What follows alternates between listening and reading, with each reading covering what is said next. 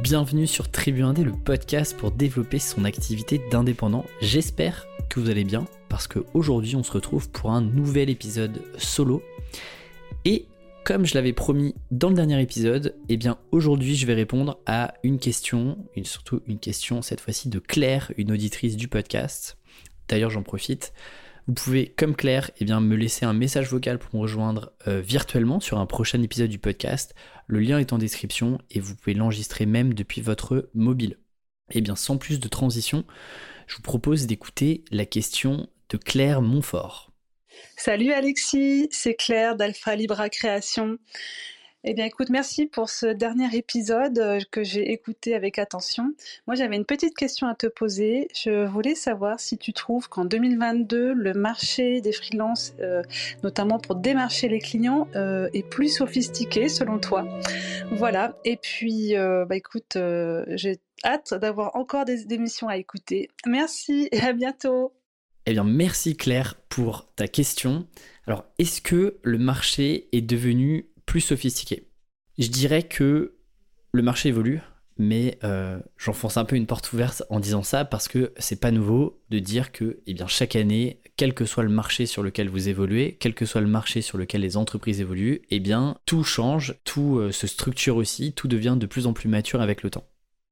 Ce qui s'est passé effectivement, c'est que, eh bien, sur les deux dernières années, notamment 2020 euh, et 2021, eh bien, c'était deux années assez inédites d'un point de vue euh, travail, parce que bah, beaucoup, par exemple, de salariés ont eu euh, des grosses pertes de motivation, beaucoup se sont retrouvés sans collègues parce que eh bien ils bossaient de chez eux alors qu'avant ils avaient l'habitude de se retrouver le matin à la machine à café pour se raconter un peu ce qui s'était passé la veille, quelles séries ils avaient regardé, etc. Et puis bah, l'obligation aussi pour beaucoup de bosser depuis chez eux. Et ça d'ailleurs, eh bien le fait par exemple de ne pas forcément avoir de collègues euh, en physique, euh, ou bien le fait de bosser de chez soi et d'être autonome, etc. Eh bien pour nous freelance, bah ça n'a pas changé grand chose. Je sais pas pour vous, mais euh, il n'y a pas non plus eu de avant-après pour moi d'un point de vue Covid, confinement sur, mes méthodes de travail parce que c'est déjà ce qu'il y avait. Alors bien sûr, je pouvais pas aller dans mon coworking ou bien dans mon petit café en bas de chez moi pour bosser. Mais euh, bosser de chez moi, euh, avoir mon bureau, avoir mon setup, etc., il n'y avait pas beaucoup de changements par rapport à ce que je faisais avant. Maintenant qu'on a dit ça, bah, quelles ont été du coup les conséquences là, de ces deux dernières années qu'on a vues, à la fois côté freelance, mais aussi côté entreprise? Côté freelance, et donc du côté de l'offre sur le marché, eh bien, beaucoup ont profité de cette période-là, confinement, changement des modes de travail, flexibilité au travail, effectivement, eh bien, beaucoup ont profité de cette période pour se lancer en freelance, ouvrir aussi un nouveau chapitre de leur vie professionnelle. Et d'ailleurs, il y a certaines études, notamment une étude de Malte, une plateforme de freelance, qui a montré que de plus en plus de profils expérimentés eh bien, voyaient le freelancing comme un choix euh, stratégique et intéressant. D'ailleurs, c'était une étude qui avait été réalisée en France, en Allemagne et au UK, je crois. Et donc, c'est intéressant de, de voir qu'effectivement, euh, le marché se seniorise presque avec de plus en plus d'entrants sur le marché côté freelance qui sont juniors d'un point de vue business freelance, mais qui sont expérimentés d'un point de vue compétences métier. Si euh, je continue de parler rapidement de Malte, donc cette plateforme de freelance, euh, notamment en France, sur quasiment toutes les compétences digitales aujourd'hui, Malte disait que en 2021, c'était plus 40% d'inscrits sur Malte. Et à titre d'exemple, même moi je le vois dans le, euh, par exemple sur le podcast, alors qu'il y a eu très très très peu d'épisodes en 2021, à votre grand regret, je le sais. Et bah pourtant le podcast a continué de faire des écoutes plutôt stables, alors qu'il n'y avait pas de nouvel épisode. Donc ça voulait dire aussi très bien que des nouvelles personnes arrivaient, découvrir le podcast, bien sûr à mon échelle. 3 hein. euh, millions d'indépendants n'écoutent pas encore le podcast, mais petit à petit on va y arriver. Ce qui fait qu'effectivement, côté offre, donc c'est-à-dire côté freelance, eh bien il y a de plus en plus de freelance sur le marché. Si maintenant on regarde du côté euh, des entreprises et donc de la demande, hein, parce qu'on euh, est sur un marché, c'est bien d'avoir des offres, mais c'est mieux quand il y a de la demande, ça veut dire qu'on euh, peut facturer et on peut développer son propre business. Eh bien côté entreprise, c'est en tout cas les retours que moi j'ai du, milieu et du marché dans lequel j'évolue, qui sont d'un point de vue freelance, hein, je parle, et aussi par rapport à mon passif de salarié, côté startup, eh bien, en échangeant avec des RH, des managers, notamment sur des métiers euh, très euh, marketing, grosses, et donc vous imaginez tous les métiers derrière, eh bien, il me disait que c'était hyper compliqué et beaucoup plus compliqué qu'avant de recruter des bons profils. Des profils qui sont un peu plus spécialisés, qui ont parfois un peu plus d'expérience aussi. C'est beaucoup plus compliqué. Pourquoi? En tout cas eux le, voient comme ça, c'est que un, eh bien, les salariés, en tout cas les, futurs salariés sont beaucoup plus exigeants sur leurs demandes, à la fois d'un point de vue salaire, mais d'un point de vue maintenant bah, flexibilité du travail, le fait de pouvoir travailler en remote, c'est-à-dire euh, depuis à peu près n'importe où, euh, notamment en France. Les conditions aussi, euh, c'est quels sont les avantages qu'on peut avoir. Donc ça, c'est le premier point. Et puis le deuxième point, c'est que lorsque ces entreprises-là recherchent des compétences bien spécifiques, eh bien, elle se tourne de plus en plus euh, vers des freelances parce que, eh bien, les personnes qui ont ces compétences-là ont bien compris qu'elles pouvaient gagner en flexibilité, en autonomie, qu'elles pouvaient gagner aussi beaucoup plus d'argent euh, sans forcément plus d'efforts en étant freelance. Et c'est le cas, j'en ai euh, plein dans mon entourage qui étaient d'anciens salariés avec des compétences bien spécifiques, des compétences côté, par exemple, sur les CRM, sur les logiciels pour gérer la partie client, des euh, marketeurs avec un profil un peu technique, des créas qui ont euh, par exemple reçu des prix, etc., et eh bien de plus en plus se disent mais attends, euh, je pourrais gagner beaucoup plus, je pourrais travailler sur plein de projets, donc en fait j'aurais moins ce côté routinier dans mon travail, et donc je me lance en freelance. Donc résultat, eh bien bah, tous ces gens-là, ils ont compris que bah, travailler aussi à distance et, travailler pour soi, à son compte, c'était aussi hyper hyper gratifiant. Et d'un point de vue entreprise, bah, les entreprises, elles ont aussi compris certaines qui étaient assez réfractaires au fait de travailler avec des freelances parce que les freelances n'étaient pas euh, dans les locaux, euh, ça va être compliqué de s'organiser d'un point de vue projet, etc. Bah là, elles ont compris que eh travailler à distance, c'était possible, que finalement, bah, un freelance ou une freelance qui bosse de chez lui, bah, on peut parfaitement suivre le projet, pas besoin de, que ces personnes-là viennent dans les locaux. Et donc, bah, les entreprises sont aussi beaucoup plus matures sur le sujet et beaucoup plus enclins à travailler avec des freelances. Ce qui fait que, en résumé sur cette première partie, eh on a une offre plus importante, plus de freelance se lancent chaque année et c'est presque exponentiel, mais on a aussi une demande de la part des entreprises qui grandit, ce qui est quand même une bonne nouvelle. Euh, sinon, on a un marché qui commence à s'atrophier où il y a de plus en plus d'offres, il y a de moins en moins de demandes, ce qui fait que la compétition est de plus en plus rude. Alors concrètement, Qu'est-ce qui a changé du coup sur d'un point de vue marché euh, sur la prestat de service? Bien sûr, ça dépend beaucoup des marchés, ça dépend beaucoup euh, des entreprises, des types de clients aussi que vous adressez. Donc, est-ce que le marché se est, devenu plus sophistiqué? Je dirais déjà que ça dépend clair de plein plein de facteurs sur votre marché. En revanche, ce qui est sûr et certain, c'est que euh, si on parle du marché du freelancing de manière générale, il gagne en maturité. Alors qu'est-ce que ça veut dire gagner en maturité? Eh bien, il y a plus de monde qu'avant c'est ce que je disais tout à l'heure. Donc en fait, finalement, les efforts qui étaient fournis il y a 5 ou 10 ans en tant que freelance pour aller chercher euh, des missions, etc., bah, ça suffit plus aujourd'hui. Si on prend un autre exemple euh, qui va illustrer mon propos, si par exemple je prends l'exemple de YouTube et que aujourd'hui vous voulez vous lancer sur YouTube, eh bien il y a 5 ou 10 ans, moi par exemple je suivais beaucoup un gars qui s'appelle Casey Neistat, qui est un Américain et qui a un peu popularisé le vlog, c'est-à-dire le fait de prendre sa caméra et euh, de la tenir à bout pourtant et de, et de parler euh, face caméra euh, dans la rue et de se mettre aussi en scène, de raconter un peu son quotidien. Bon bah à l'époque, il, y a, il y a à peu près 7 ans quand il s'est lancé, il faisait une vidéo par jour. Il avait une vieille caméra, il avait un son pas, pas dingo, la qualité n'était pas folle. Mais ça a cartonné. Ça a cartonné parce qu'il y avait assez peu d'offres, il était sur un format un petit peu nouveau, etc. Il n'y avait pas bah, beaucoup de, d'entrants sur le marché, ce qui fait que le niveau de qualité était euh, ce qu'il était à l'époque.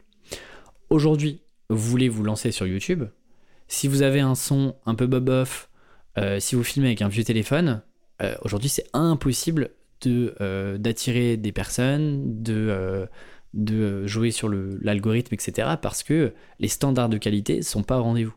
Et donc aujourd'hui, typiquement pour se lancer sur YouTube, et c'est moi ce que j'ai commencé à faire euh, timidement, mais c'est ce que j'ai commencé à faire fin 2021, bah, tout de suite j'avais euh, un micro, euh, j'avais une caméra, je, travaillais déjà avec un monteur pour avoir déjà un montage qui soit un peu au standard du marché, parce que sinon, bah, en fait c'est mort quoi. C'est mort parce que il y a tellement d'offres aujourd'hui, il y a tellement d'entrants que eh bien, le marché gagne, a gagné en maturité et donc les standards de qualité sont beaucoup plus élevés. Qualité aussi, bah, beaucoup plus, plus, plus. Pourquoi? Parce que eh bien, les nouveaux entrants sur le marché ont plus d'exigences, sont aussi plus éduqués. Si par exemple je prends l'exemple du podcast, eh bien aujourd'hui c'est clair et net, c'est beaucoup plus dur de se lancer et de lancer un podcast là en 2022 que lorsque moi je l'ai lancé en 2019 où bah, il n'y avait pas beaucoup de podcasts euh, business d'un point de vue euh, freelance, indépendant, etc. Là aujourd'hui, bah, il y en a, je sais pas, peut-être 5 ou 6 qui doivent, euh, qui doivent se créer chaque année sur les sujets freelancing. Pourquoi? Parce que eh bien, les personnes qui ont créé ces podcasts-là récemment ont pris et ont eu tout le retour d'expérience des premiers comme moi, par exemple en 2019, sur le sujet freelance, et donc ont pu rôder et arrivent avec une approche aussi différente et ont pu capitaliser sur, bah, par exemple, des choses que moi j'avais faites de manière un peu amateur euh, et sur lesquelles eux bah, peuvent gagner euh, du temps parce qu'ils n'ont pas à faire les mêmes erreurs que moi ce que j'ai fait. Et le troisième point, donc on a vu, euh, il y a plus de monde qu'avant et donc ce qu'on faisait avant ne suffit plus. Une qualité qui a augmenté, donc les standards du marché qui ont augmenté. Et puis le troisième point, c'est que, eh bien, il y a des barrières à l'entrée aussi du marché qui ont baissé tout l'écosystème, si on regarde l'écosystème un peu futur du travail, future of work, eh bien ça grandit, à la fois en termes de contenu. Tribuandé n'est pas le seul à créer du contenu. En termes d'offres de services pour les indépendants, il y a aujourd'hui des banques, des mutuelles, euh, des boîtes qui, nous permettent d'être payés en 24 heures, des prévoyances. Bref, il y a un certain nombre de sujets euh, et, de services qui se créent pour recréer un petit peu l'écosystème qu'on pouvait avoir lorsqu'on était salarié. Et donc, eh bien, des personnes qui hésiteraient à se lancer euh, peuvent se dire aujourd'hui, en fait, euh, il y a tout un tas de services qui me permettent de recréer l'environnement et l'écosystème que je pouvais avoir lorsque j'étais salarié.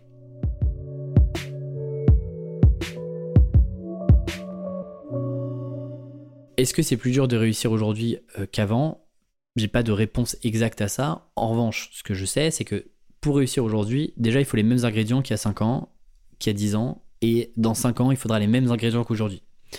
Les premiers ingrédients, eh bien, c'est d'avoir déjà des compétences qui sont rares et utiles. Là, je parle de compétences métiers. Ok?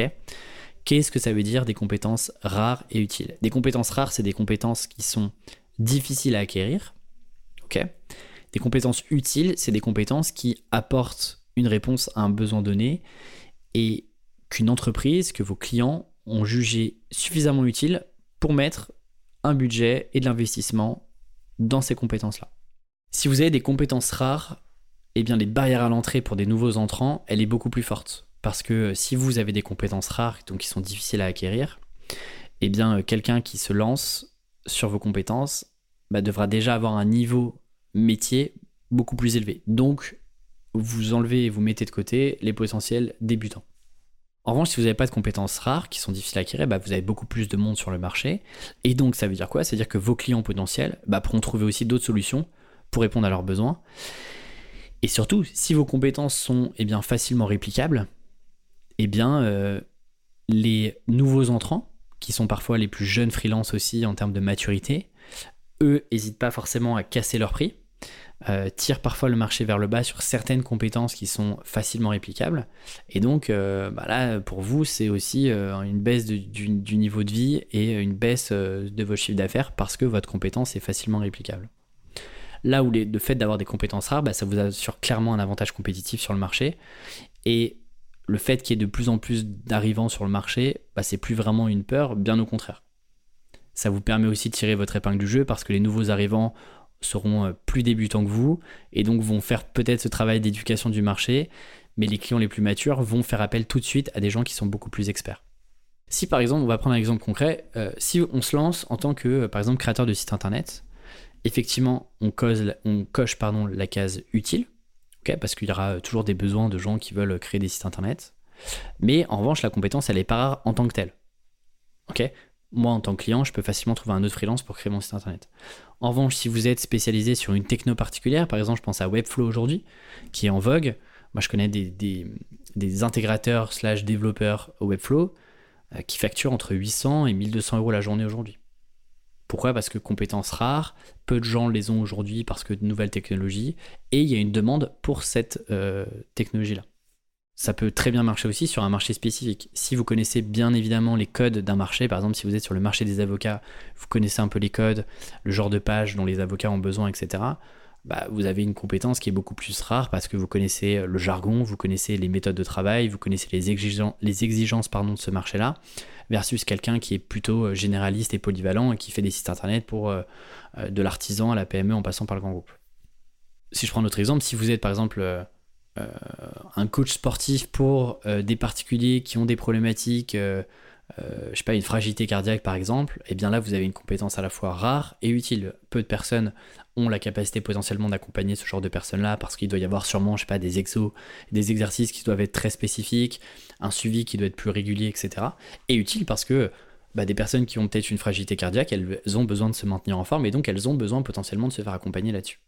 Donc ça, ça ne change pas.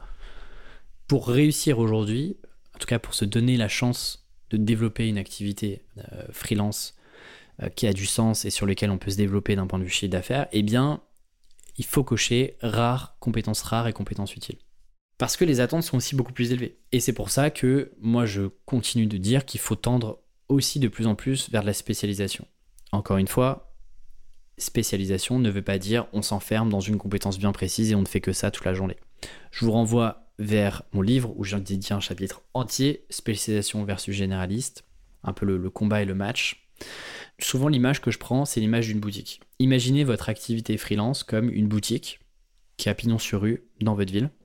L'idée c'est qu'est-ce que vous allez mettre dans votre vitrine? Si vous avez 500 références, vous n'allez pas mettre les 500 références dans votre vitrine. Sinon, euh, la vitrine est catastrophique, on n'y comprend rien et elle est illisible. Et donc, qui dit vitrine illisible aujourd'hui? Vous êtes un passant, vous n'avez pas le temps de vous attarder pour comprendre ce que cette boutique vend, vous continuez votre chemin parce qu'il y aura sûrement d'autres boutiques qui pourront répondre à votre besoin. Eh bien, c'est pareil pour votre activité. Vous avez beau maîtriser plusieurs compétences, plusieurs domaines d'activité, etc. Réfléchissez votre activité freelance comme une boutique, avec une vitrine. Qu'est-ce que vous allez choisir de mettre en avant dans votre vitrine pour attirer le chaland et donc pour attirer le prospect aujourd'hui sur la prestation de service? L'arrière-boutique, c'est-à-dire votre magasin, ok, votre magasin, votre stock, etc eh bien c'est toute votre palette de compétences. Une fois que le prospect est devenu client, potentiellement, ou qu'il a commencé à échanger avec vous, eh bien, vous pouvez lui présenter vos 500 références selon son besoin. C'est exactement la même chose pour votre activité freelance. Ayez bien ça en tête. Qu'est-ce que vous souhaitez mettre en avant dans votre activité pour attirer des prospects, mettre le pied un petit peu dans la porte, pour pouvoir ensuite potentiellement vendre d'autres prestations? Mais sur un marché qui est de plus en plus complexe et, sophistiqué, bah, le client est de moins en moins patient, les attentes sont de plus en plus élevées et donc les clients veulent tout de suite comprendre ce que vous faites concrètement. Repensez par exemple aux freelances que vous pouvez suivre sur LinkedIn. vous ouvrez votre LinkedIn, vous faites le test, regardez un petit peu les, différents profils. En moins d'une minute, vous êtes, capable de résumer simplement et facilement ce qu'ils proposent. Ça, c'est une bonne spécialisation. Donc ça, c'est le premier point. Dans un marché qui se complexifie, autant être de plus en plus spécialisé pour répondre à un besoin ultra spécifique. Mais effectivement, ça suffit plus forcément. Aujourd'hui, l'enjeu aussi, c'est de le faire savoir, de faire savoir ce que vous êtes, euh, ce que vous faites, comment vous le faites aussi, pour augmenter votre jauge de crédibilité. Ça veut dire quoi? Ça veut dire avoir des offres claires et bien construites et bien dès le démarrage. Ça veut dire aussi eh avoir des contenus que vous publiez et des interventions que vous publiez bah, qui doivent sortir des trucs un peu basiques qu'on voit partout euh, euh, sur euh, les bonnes qualités pour devenir un bon graphiste, les qualités avant de recruter un freelance, etc. etc. et d'aller chercher des contenus sur des angles et des sujets qui n'ont pas été abordés.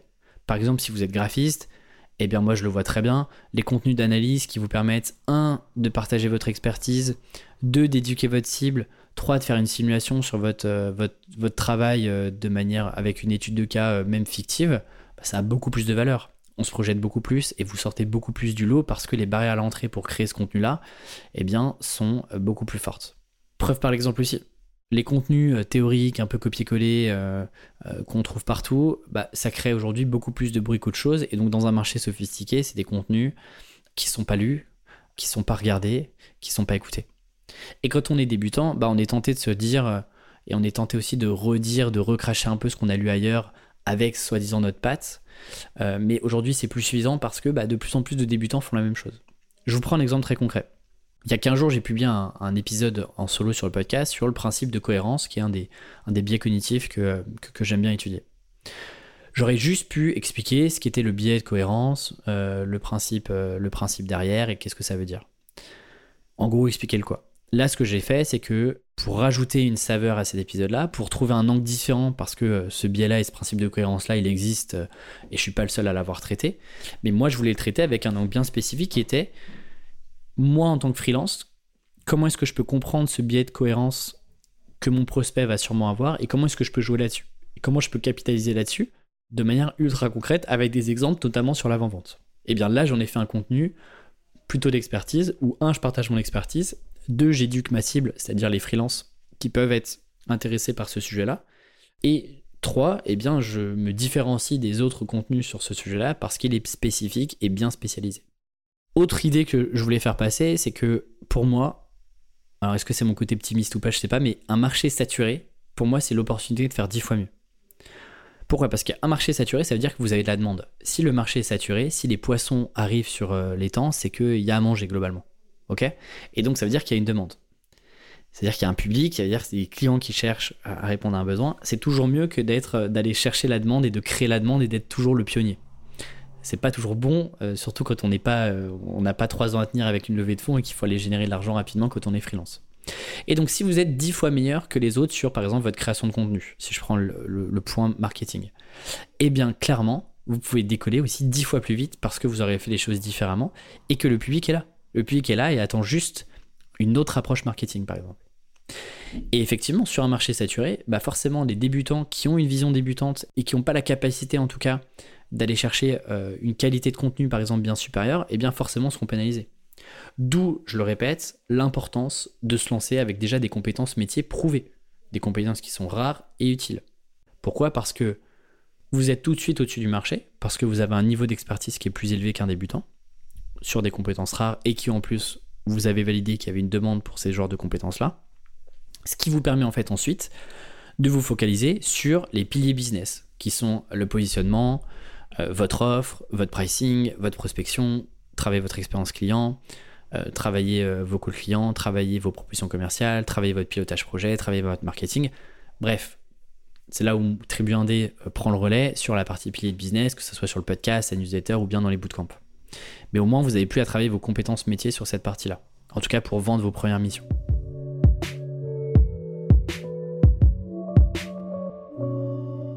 Si je devais résumer un peu les points à travailler en priorité quand on est sur un marché un peu sophistiqué, ce qui est le cas aujourd'hui sur un marché qui est de plus en plus mature. Premier point, clarté de votre offre. Avant, on pouvait clairement se dire, euh, ok, de quoi j'ai envie, euh, qu'est-ce que je pourrais proposer, euh, ah, je suis passionné de ça, ou j'ai absolument envie de, de, vendre telle et telle compétence, allez hop, je me lance. Maintenant, il faut clairement avoir une connaissance ultra précise de son marché cible, une connaissance de ses besoins, de ses problématiques, pour pouvoir justement les adresser directement d'un point de vue prospection par exemple, commercial, mais aussi d'un point de vue marketing, création de contenu. Ça veut dire quoi? Ça veut dire qu'il faut très très bien connaître son marché et donc faire en sorte même avant de se lancer, avant de travailler son positionnement, d'aller discuter avec sa cible, d'aller euh, mettre à plat des hypothèses marché et d'aller rencontrer son marché pour évaluer l'intérêt ou non pour mes compétences. Aujourd'hui, les entreprises, elles sont ultra ultra sollicité, ok, quels que soient d'ailleurs les métiers au sein des entreprises, et donc les gens n'ont pas le temps de mettre 3 heures à visiter euh, toutes les pages de votre site ou euh, d'aller euh, vous balader 10 minutes sur votre profil LinkedIn pour essayer de comprendre ce que vous faites, et donc il faut être extrêmement clair sur votre offre. Si vous n'avez pas d'offre claire, si on ne comprend pas rapidement, en tout cas si les personnes que vous adressez comprennent pas rapidement ce que vous êtes capable de faire, ce que vous proposez et à quelle problématique vous répondez, d'autres seront beaucoup plus directs que vous, et donc vous passerez à côté d'opportunités de mission. Le deuxième point, ne jouez pas un rôle dans votre business. C'est-à-dire que ne jouez pas un rôle de premium si vous n'avez pas la capacité de délivrer du premium.